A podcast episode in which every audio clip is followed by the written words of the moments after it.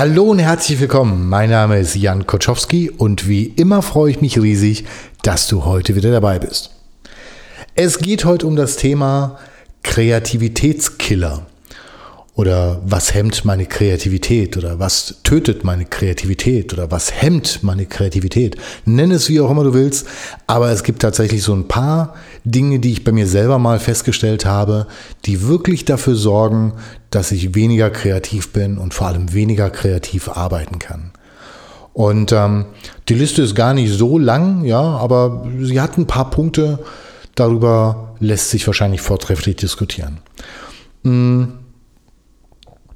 Bei mir ist es zum Beispiel so, dass Schlafmangel, also wenn ich wenig oder wenn ich schlecht schlafe, was im Endeffekt mit wenig Schlafen fast gleichzusetzen ist, ähm, ich am nächsten Tag oder meistens sogar ein, zwei Tage lang weniger kreativ bin. Also ich merke, dass ich ähm, es nicht schaffe, kreativen Input so zu verarbeiten, dass ich daraus was Neues gestalten kann.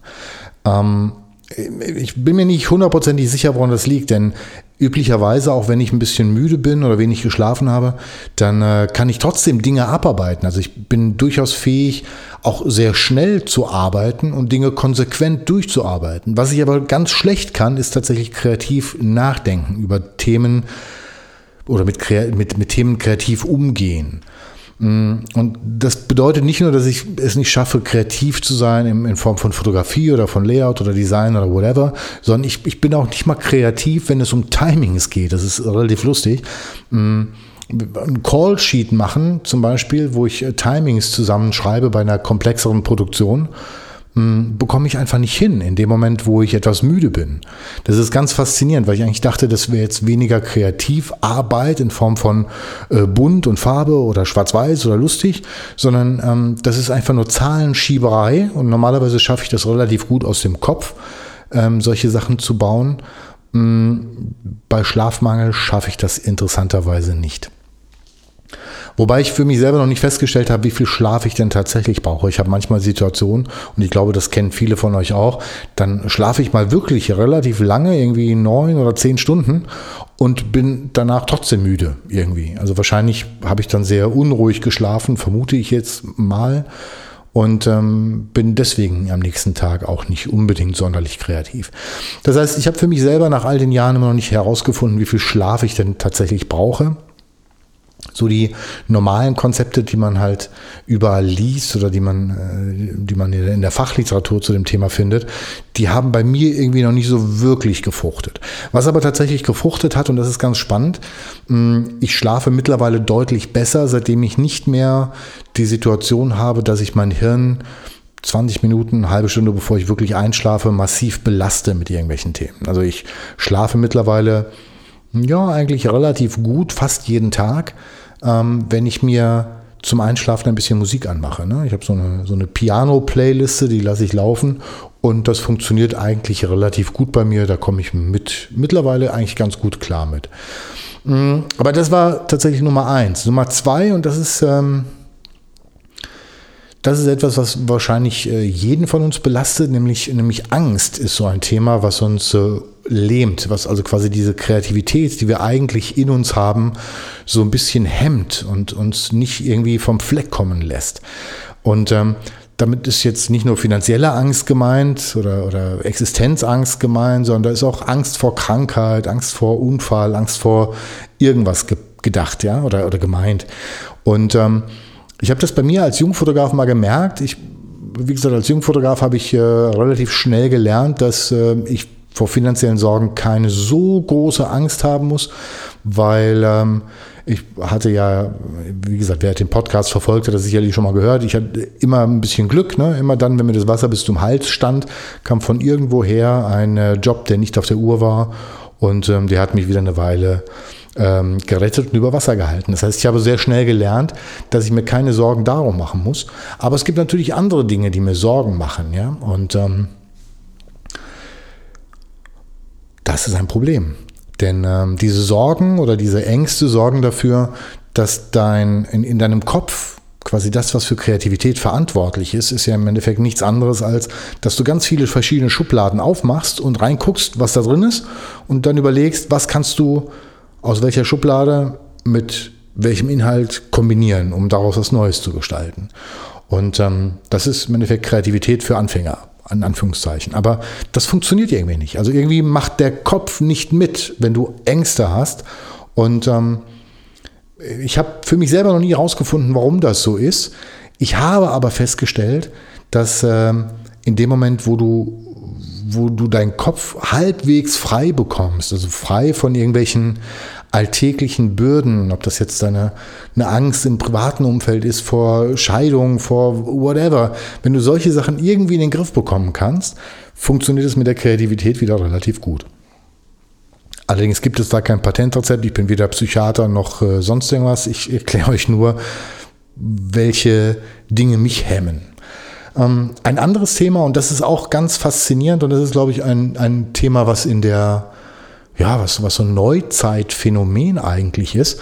Denn ähm, wenn wir im Normalfall, wenn wir anfangen, kreativ zu werden, dann machen wir das meistens oder ich mache das meistens so ein bisschen auf Papier oder ähm, schiebe mir irgendwelche Zettelchen hin und her auf dem Schreibtisch und ähm, das kennt wahrscheinlich auch jeder von euch. Ihr habt wahrscheinlich ein, zwei, drei, vier, fünf, zehn Monitore auf eurem Schreibtisch.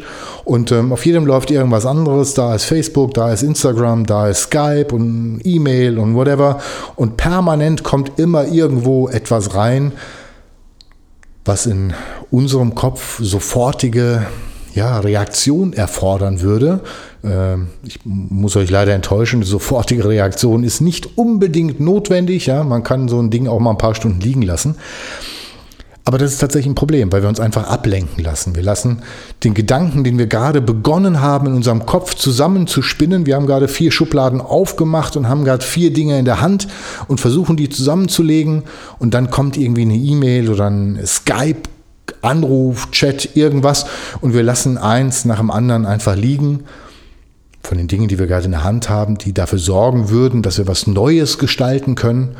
Und ähm, ja, dann ist der Skype-Call oder der Skype-Chat vorbei oder der Facebook-Chat vorbei. Und ähm, wir haben vergessen, was wir eigentlich vorher so richtig im Kopf hatten. Und ähm, dann fangen wir wieder von vorne an. Ne? Das ist also wie bei einem schlechten Orgasmus. Ne? Anfangen, aufhören, anfangen, aufhören. Bringt es einfach nicht. Ne? Irgendwann muss man auch mal zum Ende kommen. Und ähm, das ist ein Problem. Das heißt, ähm, ich für meinen Teil habe irgendwann festgestellt, dass ich mich dieses Problems entledigen muss. Da gibt es für mich zwei Dinge, die eigentlich relativ gut funktionieren.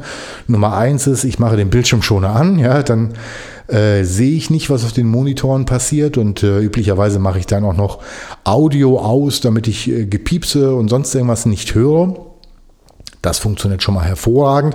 Aber manchmal darf es auch tatsächlich ein bisschen mehr sein, denn äh, hin und wieder muss ich meinen Arbeitsplatz verlassen, damit ich einfach ja, noch ein paar neue Impulse mir einfangen kann. Und dann setze ich mich häufig ins Studio, setze mich da aufs Sofa oder ähm, wenn das Wetter schön ist, setze ich mich hinter das Studio auf Sonnendeck und habe dann normalerweise meine Ruhe. Lass dann aber auch tatsächlich Handy und so weg, weil ähm, das würde ja schon wieder dafür sorgen, dass ich so ein bisschen abgelenkt werde. Macht also für mich keinen Sinn. Das sind so Themen, die bei mir eigentlich relativ gut funktionieren. Ich weiß nicht, ob, ich glaube, jeder Mensch tickt so ein bisschen anders und, und geht so ein bisschen anders mit solchen Sachen auch um.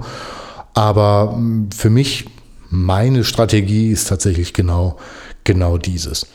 Hm, das besonders Interessante, was eben tatsächlich auch noch so ein, so ein Kreativitätskiller ist, was ich entdeckt habe, ist, wenn du zu wenig Inspiration hast. Und ähm, ich überlege jetzt gerade, wie ich das sinnvoll erkläre. Hm, stell dir vor, du, du sitzt einfach in einem komplett sterilen weißen Raum, da ist nichts, ja, nur dein Stuhl, da sitzt du drauf, alles ist weiß. Da ist es natürlich super schwierig, etwas Neues zu gestalten. Ne? Wenn du da mal zwei Stunden drin gesessen hast, siehst du halt nur weiße Wände. Ne? Links weiß, rechts weiß, oben, unten weiß, alles weiß, Stuhl weiß, du bist weiß angezogen, alles weiß. Was genau möchtest du jetzt kreativ arbeiten? Schwierig. Ich für meinen Teil brauche tatsächlich Inspiration. Ich brauche, ich muss Dinge sehen. Ich brauche kleine Details. Manchmal ist es eine Schraube, die irgendwie interessant für mich ist in Kombination mit irgendwas anderem. Und ähm, wenn ich eine Umgebung habe, die nicht, ja, die nicht, nicht ordentlich ist, die darf von mir aus auch gerne ein bisschen messy sein, ja.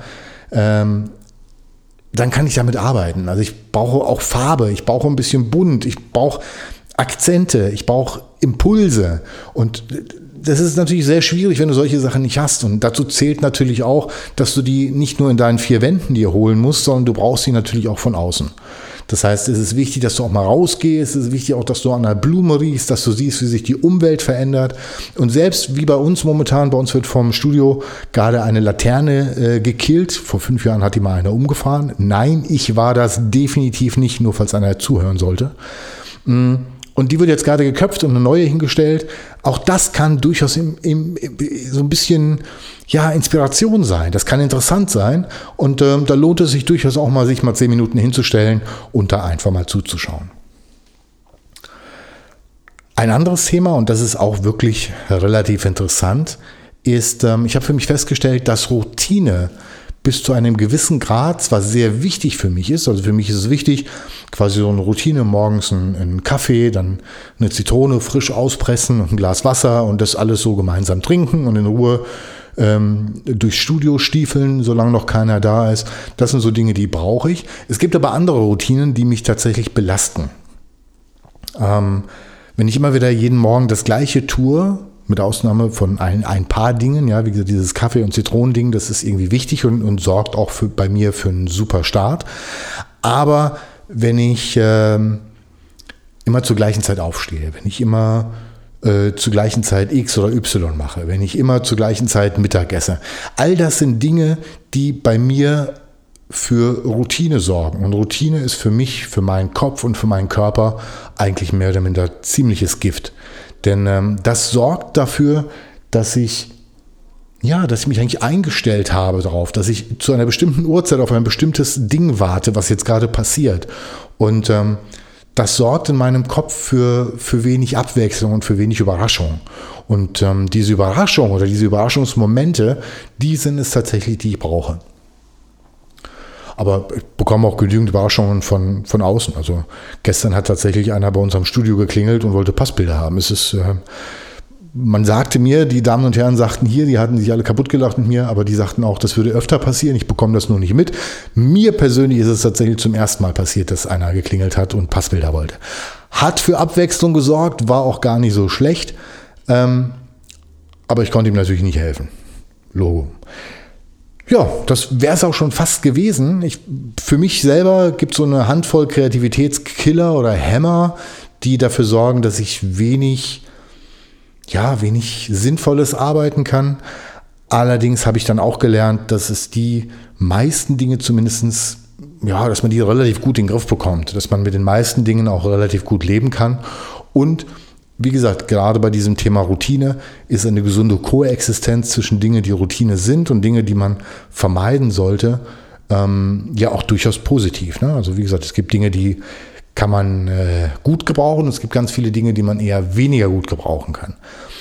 Aber wie auch immer, es ist alles so oder so im Sinne des äh, oder im Auge des Betrachters. Jeder sieht Dinge einfach ein bisschen anders und geht mit Dingen einfach ein bisschen anders an.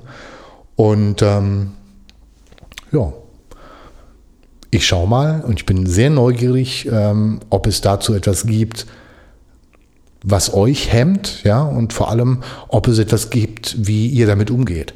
Also nicht vergessen, direkt auf die Facebook-Seite drauf, unter den Post zu dem Podcast gleich die Diskussion mit anstarten. Ich bin auf jeden Fall sehr neugierig. In diesem Sinne, danke, dass du dabei warst und ich freue mich schon auf das nächste Mal. Lass es dir gut gehen. Bis bald. Tschüss.